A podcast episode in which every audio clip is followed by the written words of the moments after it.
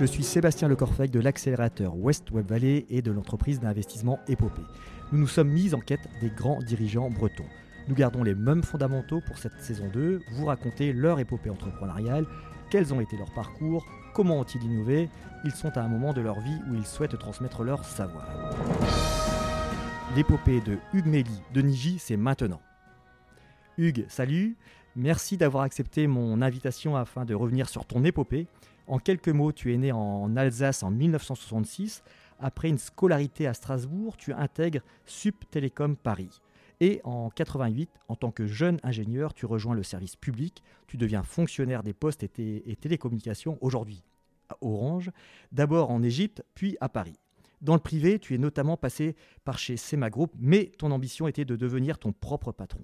En 2001, tu rejoins Rennes pour créer Niji dans le but d'accompagner la transformation numérique des entreprises de tout secteur économique et de toute taille. Parmi tes clients, la société compte des mastodontes comme EDF, Alstom, la SNCF ou Orange.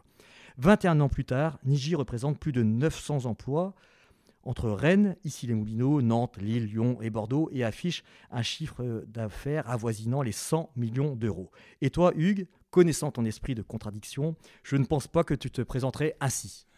Bonjour Sébastien, si probablement tout, ce que tu as dit me va très bien. J'ajouterais que je suis euh, profondément amoureux de la chose entreprise. La chose entreprise me fascine et c'est pour ça que j'ai finalement opté pour euh, la création d'une entreprise.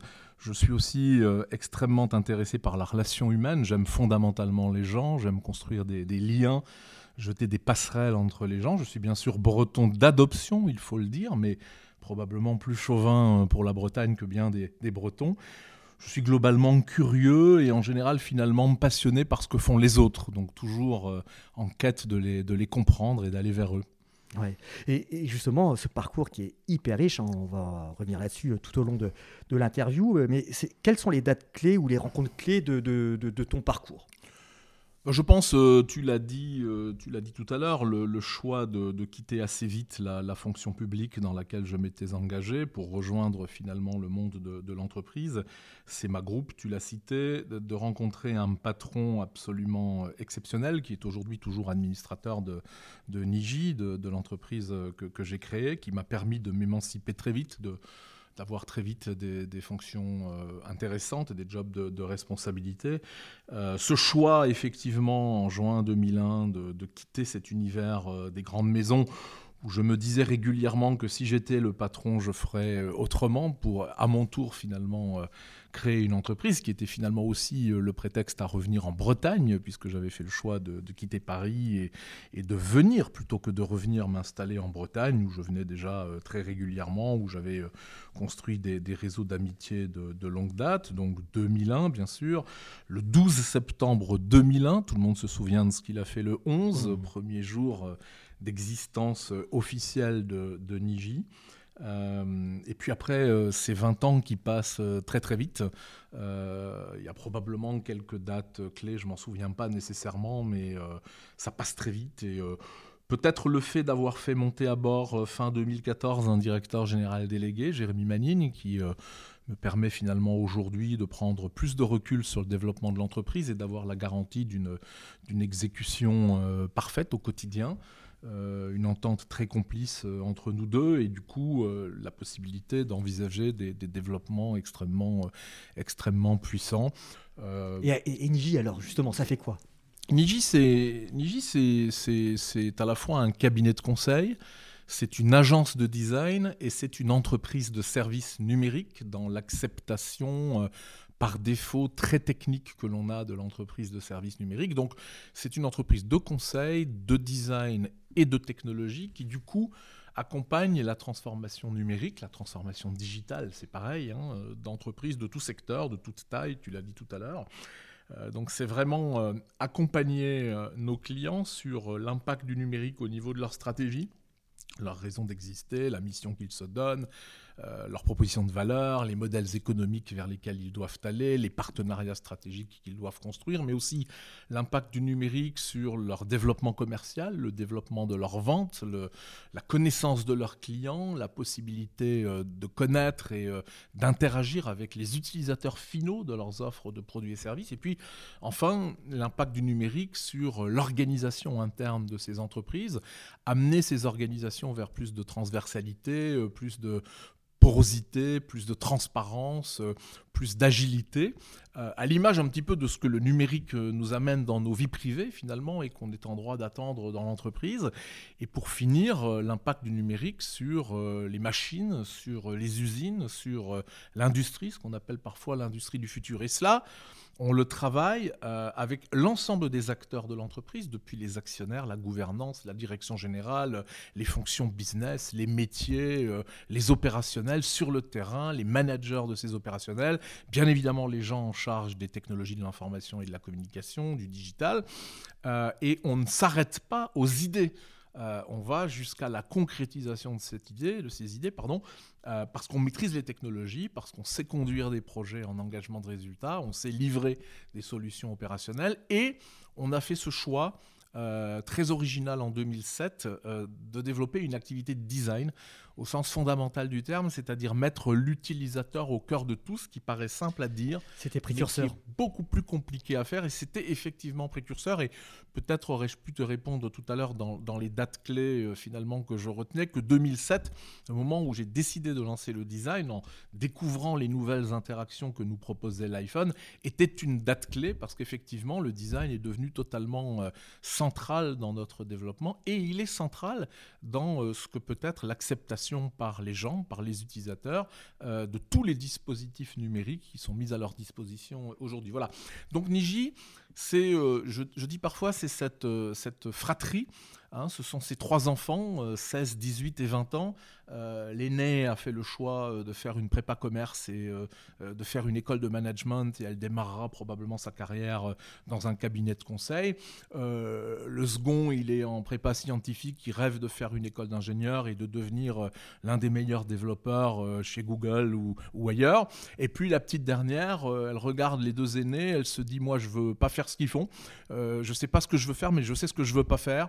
Et euh, elle ira probablement à l'université. Elle s'intéresse énormément aux gens, à la diversité, aux relations humaines. Elle fera de la sociologie, de la psychologie. Elle ira peut-être vers l'anthropologie et elle se retrouvera dans une agence de design. Et pourtant, ces trois gamins qui ont euh, une conception de la vie très différente, des choix scolaires euh, quasi orthogonaux, eh bien, ils sont frères et sœurs, ils sont bras dessus, bras dessous, ils ont les mêmes parents, ils ont la même ADN familiale, ils ont grandi sous le même toit, ils prennent plaisir à se retrouver dans la maison familiale, bras dessus, bras dessous quand c'est pour la famille. Eh bien, Niji, euh, le conseil, le design et la technologie, c'est un peu ces trois enfants ah qui sont différents mais qui s'aiment par-dessus tout et qui ont une ADN commune à offrir à, à, ses clients. Et il y aurait pas un quatrième et un cinquième enfant entre Kurmi et puis euh, la dernière autour de la, cyber, Imenetti Oui, alors c'est une bonne remarque. On aime beaucoup euh, l'intrapreneuriat chez Niji. On aime euh, permettre aux gens qui ont des idées de les développer. Et donc effectivement, en 2009 et 2010, on a incubé, c'est-à-dire qu'on a prélevé, si je puis dire, sur l'organisation de Niji quelques consultants, quelques designers et quelques ingénieurs pour se lancer dans l'aventure d'un produit, c'est-à-dire répondre aux besoins d'un marché. Euh, de façon générique et non plus euh, se contenter de répondre aux besoins spécifiques de clients à travers des projets particuliers. Hein. C'est toute la différence entre les métiers de service et les métiers de produits qui sont extrêmement différents, voire incompatibles. Et c'est la raison pour laquelle en 2011, on a euh, spin-offé, comme on dit en franglais, euh, cette activité produit et on en a fait euh, une entreprise à proprement parler, Kurmi Software, qui exécute un modèle de, de, pure player d'éditeur de logiciels, d'éditeur de produits et qui du coup euh, se développe dans le monde entier. C'est-à-dire qu'on fait aujourd'hui 80% de notre chiffre d'affaires à l'étranger, dont 40% aux États-Unis. On a une très belle filiale à New York, un très beau bureau à Berlin, à Dubaï. On va rejoindre Singapour aussi, où Niji se trouve déjà. et effectivement, effectivement, on a enfanté euh, ce, quatrième enfant euh, dont tu parles, qui est pour le coup euh, très différent des trois précédents. Euh, et puis il y a le petit dernier, euh, le petit dernier euh, dans la cybersécurité. on ne peut pas avoir son siège social à Rennes, on ne peut pas être impliqué dans l'écosystème rennais comme on l'est, sans se dire à un moment ou à un autre qu'il faut faire quelque chose dans le domaine de la cyber. J'avais mes traumas dans ce domaine liés à mes activités professionnelles d'avant Niji, où j'avais souffert d'une hyper-verticalisation façon ayatollah de ces expertises en cybersécurité. J'ai voulu à deux reprises euh, les redévelopper de façon très transverse dans Niji, ça ne marchait pas. Et là, cette fois-ci, on a trouvé euh, la bonne recette, on a trouvé la bonne façon de faire. Et effectivement, on a lancé euh, une filiale spécialisée qui s'appelle Imineti et qui est la task force cybersécurité de Niji à part entière. Donc c'est Imineti by Niji, ça a moins de 18 mois, c'est déjà une vingtaine de, de consultants et d'experts bien affûtés et un carnet de commandes, comme tu peux l'imaginer, plein à rabord. Et, justement, quelle est ta vision euh, d'entrepreneur concernant euh, ton marché, tes marchés, le marché des ESN Alors le marché des, ESN, le marché des ESN, alors bon, moi je suis convaincu que l'option qu'on a prise, qui est de mettre sous un même toit cette capacité à s'intéresser aux enjeux, aux finalités des choses, donc au pourquoi des choses, c'est notre activité de conseil, de se focaliser vraiment sur le quoi, l'utilité, le service que ça rend, donc c'est le design, et effectivement euh, d'être capable de euh, modeler euh, finalement cette pâte à modeler qui est le logiciel pour fabriquer les solutions. Voilà, ça c'est le bon mélange, c'est le bon cocktail, mais tout le monde ne peut pas faire ce checker. Je pense qu'aujourd'hui, n'être que technique, par exemple, pose le vrai problème de ne pas parvenir à rencontrer les enjeux des clients, de ne pas parvenir à échanger avec les, les stakeholders, comme on dit en anglais, chez ses clients. Donc je pense que voilà, il faut savoir euh, allier ces différentes disciplines dans une même proposition de Et c'est très compliqué parce que euh, euh, les trois gamins dont je parlais tout à l'heure, là, de 20, 18 et 16 ans, qui font des choix radicalement différents, ils sont juste extrêmement différents. Et souvent, ils se chamaillent, euh, ils se comprennent pas, ils ne s'habillent pas de la même façon, ils n'ont pas les mêmes rythmes de vie. Eh bien, c'est pareil dans l'entreprise. Ce mélange est compliqué à faire. Après, on a des enjeux de taille critique, c'est-à-dire que euh, ne peut pas ne pas travailler avec des très grands clients, des très grands groupes internationaux, parce que ce sont quand même, quoi qu'on en dise, euh, la locomotive de l'économie, même si on adore, on adore encore plus les PME et les ETI dans les territoires dans lesquels on est, et en Bretagne en particulier, on a quand même une course à la taille critique, et là il faut faire très attention dans cette croissance à ne pas confondre grossir et grandir. Il faut s'assurer de toujours grandir, c'est-à-dire qu'en même temps qu'effectivement effectivement, on opère une croissance quantitative, croissance de son chiffre d'affaires, croissance de ses effectifs, multiplication de ses sites d'implantation, élargissement de son portefeuille client. Il faut ne jamais oublier de grandir, c'est-à-dire insuffler sans cesse euh, de la modernité, de l'innovation, de l'agilité. Voilà, pour que cette dimension qualitative conjuguée euh, à euh, l'inéluctable dimension quantitative fasse que ça résulte dans le fait de grandir et pas dans le fait de grossir. On voit bien en tant qu'individu ce que grossir peut vouloir dire et la difficulté qu'on a parfois à éviter de grossir et, ce que grandir aussi peut vouloir dire. Ça, c'est un véritable enjeu. Il faut aller vers des tailles critiques et on prévoit assez rapidement d'atteindre les 200 millions d'euros de chiffre d'affaires chez Niji. Et, justement, dans, cette guerre des talents, euh, tu as être euh, bon euh, sur le recrutement. Comment as-tu fait Peux-tu nous parler un peu de ta marque employeur Alors, c'est effectivement un enjeu, c'est un enjeu très très fort. moi, je pense que dans la marque employeur, il y a beaucoup de sincérité, contrairement à ce que d'aucuns pourraient penser. dire ce que l'on fait, faire ce que l'on dit, dire ce que l'on est.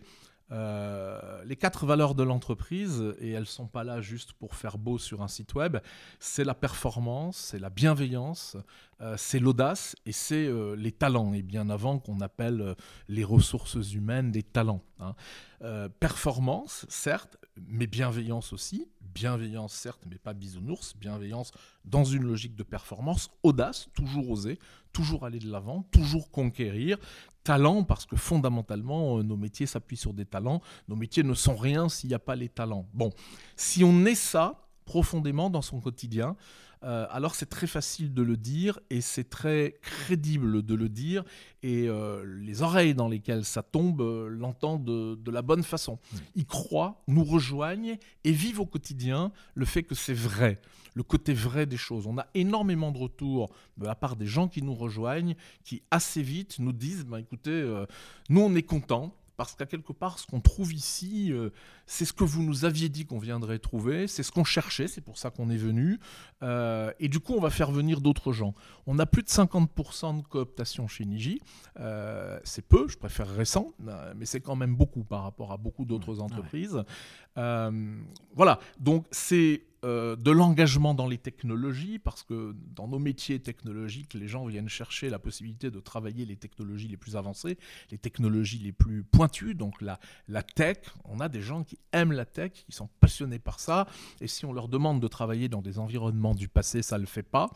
Cette capacité à travailler en synergie, à dire, OK, euh, je suis un développeur, je suis un un tech, mais je vais côtoyer tous les jours des designers, des gens qui, qui possèdent ces disciplines qui consistent à, à travailler l'émotion, l'expérience, l'interaction, l'interface. C'est quand même passionnant. C'est pas ce que j'ai appris à l'école, c'est pas ce que je faisais dans ma boîte d'avant qui n'était que tech, qui n'était qu'une ESN technologique. Là, je côtoie quotidiennement des designers. Et c'est pas deux, trois freelance qui se baladent dans les couloirs, c'est 160 personnes chez Niji. Et puis, les consultants. Les consultants qui sont au quotidien euh, au cœur de l'évolution des marchés et des métiers de nos clients et qui euh, amènent à quelque part aux ingénieurs, aux développeurs, la compréhension des, des finalités de ce qu'ils font et qui réciproquement apprécie énormément de pouvoir travailler dans une entreprise où on n'en reste pas au conseil, c'est-à-dire qu'on n'en reste pas à la recommandation, on n'en reste pas à l'idée pour laquelle on est payé, mais on peut voir cette idée euh, se concrétiser parce que l'entreprise va plus loin que de conseiller, elle réalise et elle réalise en mettant l'utilisateur au cœur de tout, et on sait tous en tant qu'individu que l'utilisation euh, d'une application, par exemple sur un mobile ou sur un site web, une application euh, euh, dont on sent qu'elle a été faite pour nous, on a l'impression qu'elle a été faite exactement pour soi-même, c'est quand même beaucoup plus agréable, on y revient beaucoup plus souvent que quand on doit utiliser une application dont l'interface est désastreuse, l'ergonomie totalement absente. Donc, incontestablement, le One Niji, Hein, cette promesse d'avoir euh, le conseil, le design et la technologie.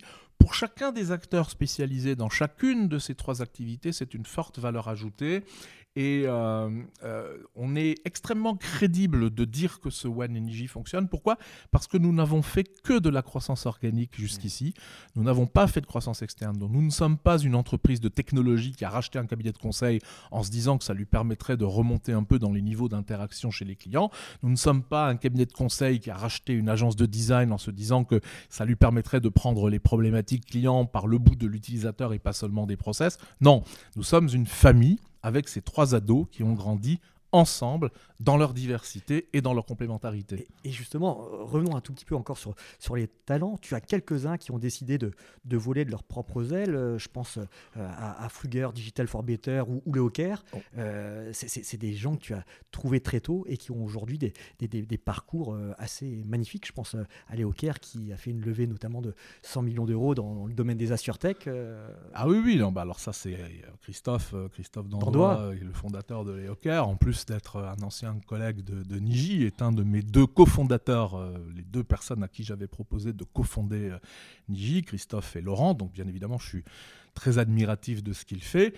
Et Niji a été une vraie rampe de lancement pour lui, parce qu'au passage, il s'occupait du secteur euh, des assurances, de la banque et des assurances, mais qui était euh, pendant longtemps, et notamment euh, à l'époque où il s'en occupait, très tiré par les assurances. Donc Niji lui a permis de découvrir, de comprendre, d'affiner les enjeux de transformation du monde de l'assurance. Niji lui a permis de ne pas en rester à l'idée de cette transformation, mais d'acquérir les technologies permettant de faire cette transformation. Et animé d'un esprit d'entreprendre qui était le sien, et c'est d'ailleurs bien pourquoi je lui avais proposé ainsi qu'à Laurent Saint-Marc de venir créer Niji avec moi, euh, il était totalement disposé pour prendre son envol à son tour, et à son tour d'ailleurs créer une entreprise dans un modèle différent, qui n'est plus un modèle de service, où on conseille, où on design, où on réalise des logiciels à la façon, mais qui est un modèle de service productisé euh, que l'on édite hein, et que l'on distribue euh, et qui incarne bien ce que doit être l'évolution de, l'assurance vers le fait de mettre juste l'utilisateur au milieu de tout, hein, de lui offrir la simplicité, l'efficacité. Quant à euh, Digital for Better et, et donc ça c'est un groupe de gens qui très tôt croient à l'entreprise à mission, croient à la frugalité numérique, euh, croit au fait que le domaine du numérique doit être pris aussi sous cet angle de contribution aux enjeux environnementaux euh, et décide pour le coup de, créer euh, une entreprise autour de ça. On a beaucoup discuté à l'époque de l'opportunité de la créer ou pas dans l'univers Niji l'opportunité que Niji y soit associé ou pas. les enjeux qui nous tirent aujourd'hui font que c'était probablement pas la bonne façon et il était préférable de leur laisser la liberté de le faire en tant que tel. Il faudra maintenant prouver aussi que le passage d'un modèle de service, qui est euh, la raison d'exister de, Digital for Better, vers un modèle de produit, qui est apparemment la raison d'exister de Frog, fonctionne. Il y a des choix fondamentaux à faire qu'il faut faire assez tôt et euh, on en discute de temps à autre. Je suis certain qu'ils sauront les faire puisque Niji euh, les a fait. Donc ils les ont vus faire et réussir chez Niji restons dans le domaine des, startups. Euh, je, suis témoin que, tu en aides beaucoup. Euh, je pense à Mister Suricat du côté de Nantes autour du test. Tu, investis euh, du temps ou de l'argent dans, des startups? Oui, du temps, c'est clair. De l'argent, un peu moins parce que je considère que je considère que investir est un métier. Euh, et je considère aussi euh, qu'investir dans une entreprise euh, dont on ne peut pas suivre ensuite de façon suffisamment proche, suffisamment détaillée, je serais même tenté de dire avec une forme d'autorité sur les choix, c'est un peu compliqué. En tout cas, c'est un passage culturel que je n'ai pas encore fait et je suis presque plus à l'aise pour accompagner de mon temps dans le cadre de leur gouvernance dans des conseils stratégiques, par exemple, des advisory boards ou des conseils de surveillance, des entreprises de type start-up sans avoir aucun intérêt euh, économique finalement dans leur développement, parce que voilà, du coup, euh, c'est euh, la pureté des recommandations pour la pureté des recommandations et on n'y mélange pas des enjeux d'argent. mais oui, je, suis quelques, quelques, quelques start-up à, à, Rennes et à Paris et si possible d'ailleurs, euh, paradoxalement, dans des univers un peu différents de ceux qui sont euh, ceux de Niji.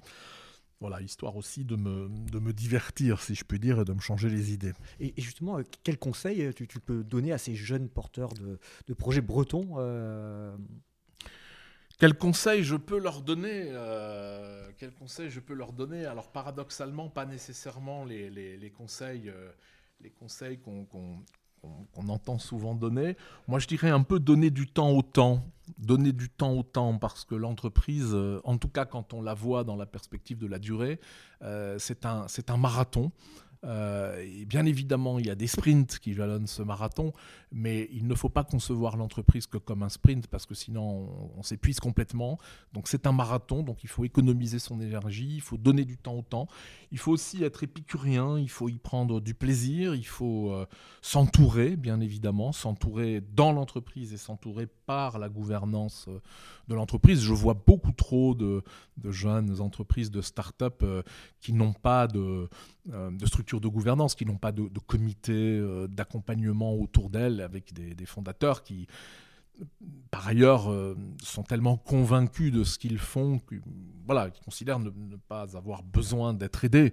Euh, et c'est vrai qu'on les aide globalement tellement, c'est-à-dire qu'on est quand même dans une période, dans un monde extrêmement propice à accompagner l'entrepreneuriat, et notamment l'entrepreneuriat de type start-up, et en particulier dans l'univers du numérique.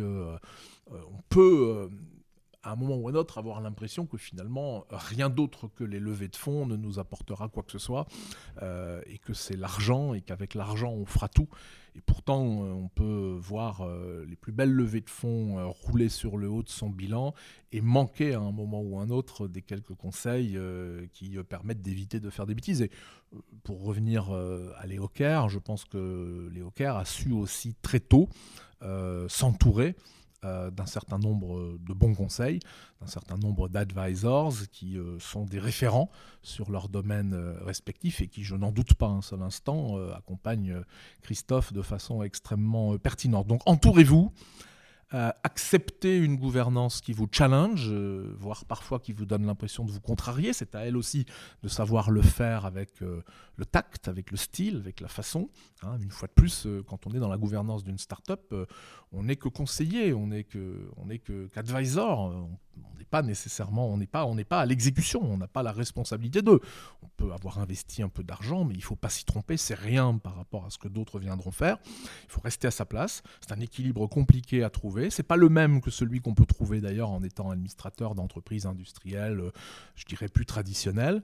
Et euh, comme tu l'es aussi, comme je le suis aussi ah euh, par ailleurs, et comme d'ailleurs très honnêtement, fondamentalement, je préfère l'être. Moi, je suis fondamentalement beaucoup plus passionné par les entreprises de l'économie qu'on se croit obligé de qualifier aujourd'hui de, de traditionnelles, voire parfois d'anciennes. Moi, j'aime profondément les PME, les ETI de nos territoires.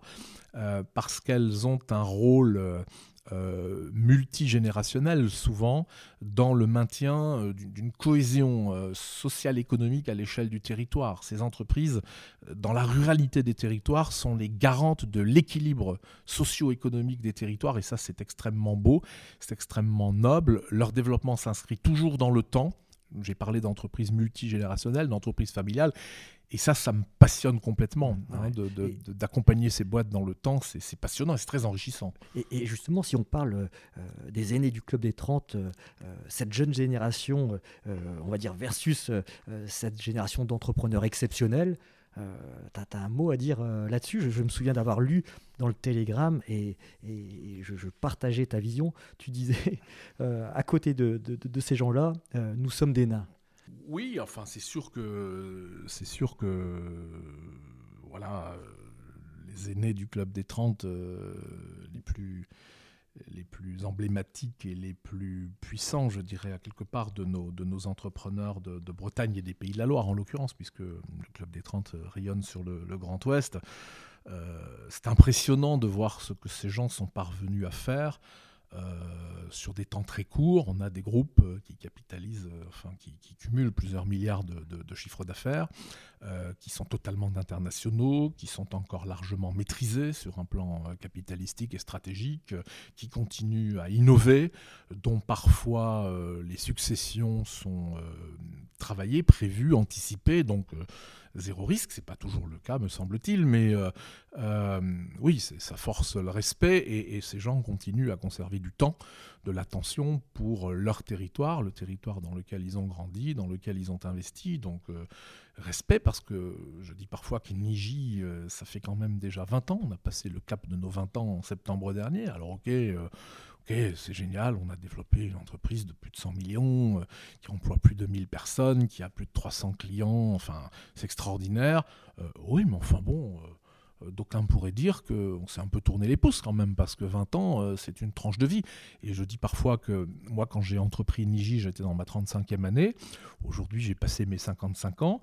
20 ans dans cette période de vie, on peut parfois avoir l'impression d'y avoir passé sa vie d'y avoir consacré sa vie. Hein, parce que contrairement à d'autres, j'ai pas démarré l'entreprise à 20 ans euh, et, je n'en ai pas 70 aujourd'hui. Et pourtant, je peux avoir l'impression d'avoir passé ma vie dans Niji et de n'avoir fait qu'une entreprise de 100 millions qui emploie 1000 personnes. Et donc, c'est rien du tout par rapport euh, aux grandes ETI, dont je ne citerai pas les noms, mais on pense, tout au, ah tous au même. Hein. Ah donc euh, je dis respect, euh, et nous sommes des nains, et, nous ne les rattraperons pas, accessoirement. Donc, et, justement, tu, parmi ces, gens-là, tu, as quelques-uns, tu, me conseilles de, de, les inviter à ce, podcast? Bah écoute, je dirais que tu en, as, tu en as déjà reçu pas mal. tu en as déjà reçu pas mal je peux citer, euh, je peux citer quelques, quelques personnes qui, qui me font euh, vibrer. Bon, moi, il y a par exemple un couple, un couple d'entrepreneurs euh, octogénaires, Monique et Joël Renault, qui ont cofondé, couple d'ingénieurs, Deltador, il y a plus de 50 ans, on aurait dû fêter les 50 ans de Deltador en 2019. la Covid en a décidé, en 2020, pardon, la Covid en a décidé autrement. moi, je suis complètement fasciné euh, par ce couple euh, entrepreneur complètement emblématique hein, de, l'électronique appliquée à la transition énergétique. Ça fait 50 ans que Monique et Joël nous parlent de transition euh, énergétique et je suis fasciné par la, force de leur union. C'est peut-être un peu intime ce que je dis là, mais tout ce que ça apporte en, en solidité à l'entreprise pour traverser des périodes qui ne sont pas toujours simples.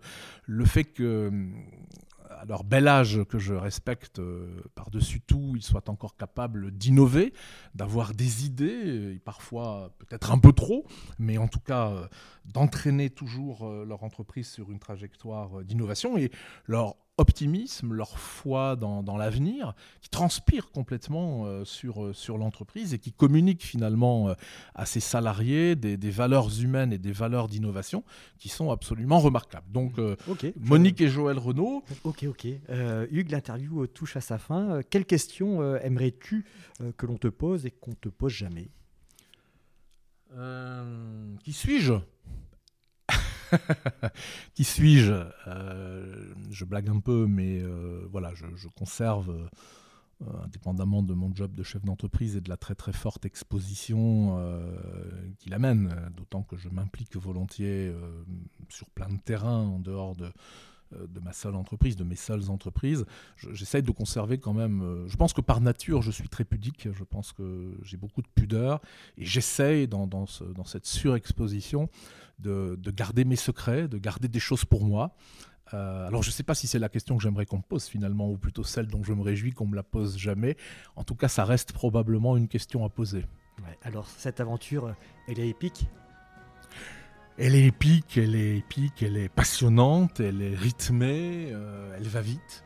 Euh, elle conduit à de multiples rencontres une fois de plus, et c'est ça qui me motive elle conduit à, se mettre, euh, à se remettre sans cesse en question, parce que je dis souvent que dans nos métiers, nous n'existons que parce que nous apportons aux autres. C'est-à-dire qu'en soi, euh, les entreprises du numérique que nous sommes, les entreprises de conseil, les entreprises de services dans le numérique, nous n'avons d'autre raison d'exister que d'apporter euh, de la valeur et du pouvoir de transformation à toutes les entreprises de tous les secteurs euh, économiques. Mais si ces entreprises s'arrêtent, si ces entreprises n'existent plus, si ces entreprises ne se transforment plus, si ces entreprises ne nous regardent plus, si ces entreprises nous boudent, alors nous ne sommes plus rien, strictement rien.